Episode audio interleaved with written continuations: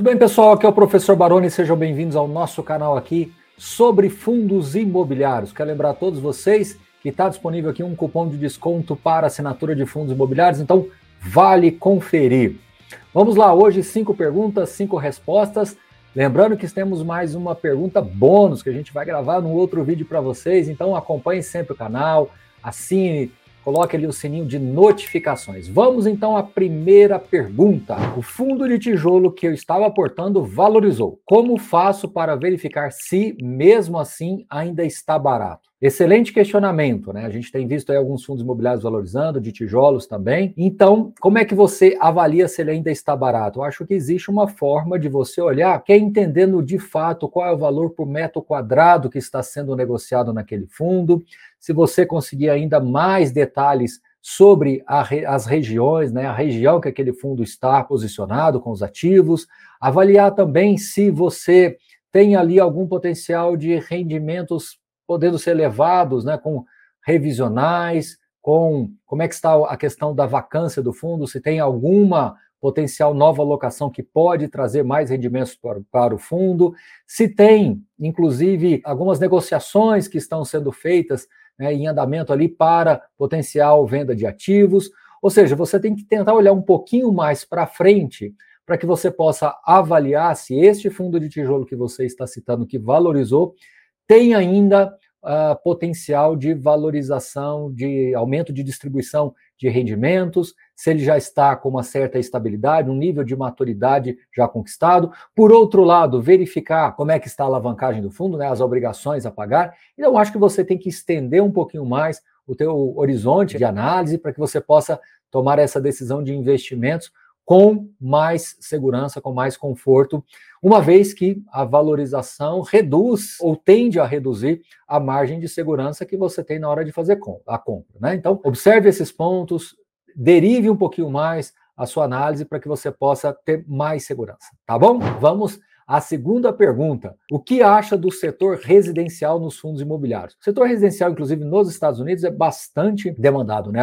Os REITs eles têm uma exposição muito grande no setor residencial. Aqui no Brasil ainda está começando a vir para o mercado de fundos imobiliários. Ainda tem, já tem alguns fundos imobiliários, né, já tem alguns gestores que estão dentro do mercado, dentro do mercado residencial, mas é um setor que ele, você precisa entender que o rendimento dele não é tão elevado assim. Então, o setor residencial ele parte de uma premissa que você tem que adquirir unidades, às vezes, algumas dessas unidades estarão em obras, vão precisar ser concluídas. Essas unidades precisam ter serviços agregados, né, com todos os players de mercado aí que oferecem esse combo né, de acesso a serviços residenciais para que você possa agregar valor no aluguel por metro quadrado e também uma premissa de gestão ativa para que você possa em determinados momentos fazer realizar vendas destes dessas unidades residenciais. Então, é uma, uma tese que na minha visão ela tem muito ainda a crescer no Brasil,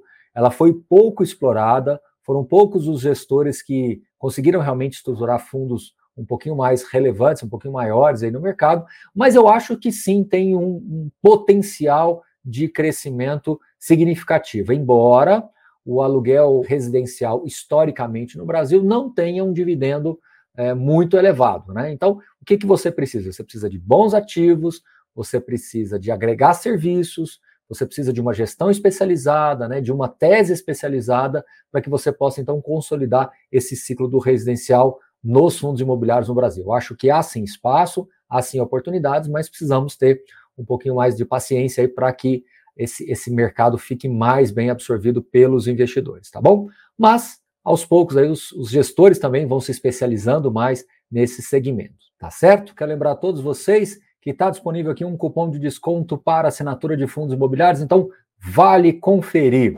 Terceira pergunta, fundo 11, né, ele criou aqui um exemplo, né, fundo 11 custa 100 reais e o fundo 12 custa 0,40. É o mesmo fundo, mas com um final diferente? Eu acho que essa pergunta 3 vai começar a aparecer mais à medida que as emissões começam a voltar para o mercado. Então, os investidores mais novatos, que ainda não tiveram um ciclo de novas emissões, não estão habituados, né, o fundo 12, ou seja, o final 12, não é um fundo imobiliário, ele é um direito de preferência do fundo original. Então, quando esse fundo vai fazer uma nova emissão de cotas, aparece para você na sua custódia aí esse FAN 12, né? E normalmente ela tem, ele tem um preço. Em alguns casos até são também negociados no mercado. Então, não é um fundo imobiliário, é um direito de preferência de emissão de cotas deste fundo original, tá certo? Então não confunda as duas coisas. Inclusive tem materiais nós já produzimos sobre isso, lives específicas sobre esse conteúdo também. Só que quando, como as emissões tiveram aí uma, uma janela mais restrita, esse assunto talvez ele dá uma esfriada, mas eu acho que esse assunto começa a, a ganhar mais evidência ao passo que as emissões vão aos poucos aparecendo de novo no mercado, tá certo? Então é isso, não é um fundo imobiliário, é um direito de preferência de uma emissão de cotas. Pergunta número 4. Quanto menos cotistas, mais rendimentos? Pergunta curiosa, né? Na verdade, não existe uma relação entre quantidade de, de, de cotistas com rendimentos. Na verdade, a quantidade de cotista tende a trazer mais liquidez para o fundo no mercado secundário, mas em teoria não impacta o rendimentos por cota, a quantidade de cotistas que esse fundo tem. Então, o mais importante é você entender que são coisas é, separadas, são coisas distintas. E eu estou colocando aí um, um, terceiro ponto, que é justamente a questão da liquidez. Normalmente, um fundo maior, com mais cotistas, tende a ter mais liquidez no mercado secundário. Mas o rendimento por cota não é impactado se ele tem 100 mil investidores, ou 80 mil investidores, ou 200 mil investidores. Isso não, não, não impacta o resultado por cota, tá certo? Quinta e última pergunta é interessante comprar cotas, ainda que acima do meu preço médio, se o PVP estiver abaixo de 1. Veja como essa pergunta tem uma certa relação com a primeira, né? Então, assim, primeira coisa, vamos recapitular aqui uma questão. O preço médio, ele tem basicamente duas funções. Primeiro, uma questão fiscal, que é para a sua declaração de imposto de renda, para você colocar ali o, o seu patrimônio com base no seu preço médio.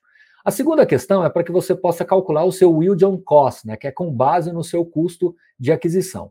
O que acontece com uma carteira que vai ficando mais madura, um ano, dois anos, três anos, quatro anos? Ou seja, o seu preço médio tende a ficar próximo do preço de mercado, ao passo que você vai fazendo a, aquisições daquele fundo. Então, esse é o primeiro ponto que você precisa entender. O segundo ponto que você precisa entender é que, isoladamente, o PVP estar abaixo ou acima de um não diz muita coisa.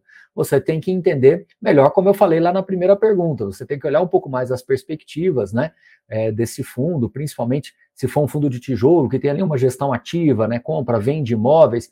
Então, tudo isso você tem que observar. Alavancagem, então, são questões que, adicionais que você deve observar. Então, o seu preço médio, ele é uma referência, como você mesmo colocou, para você, para efeitos fiscais, para que você saiba o seu custo, né, o seu yield com base no seu custo.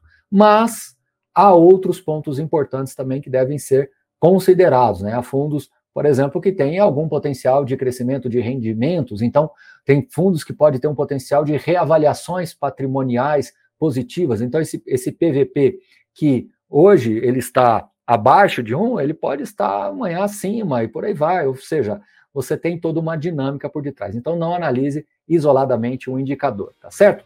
Avance um pouquinho mais. Veja como a pergunta 1 tem uma certa relação com a pergunta número 5. Olha, eu tenho uma pergunta bônus que eu vou gravar para vocês e a gente vai publicar amanhã. Então, acompanhe aqui no canal, fique atento. Lembrando também que temos aqui um cupom disponível para você acessar a assinatura de fundos imobiliários. Um grande abraço e até amanhã no vídeo. Marque o sininho, assine o canal para que você seja notificado para receber essa pergunta bônus. Um grande abraço e até já, até amanhã. Valeu!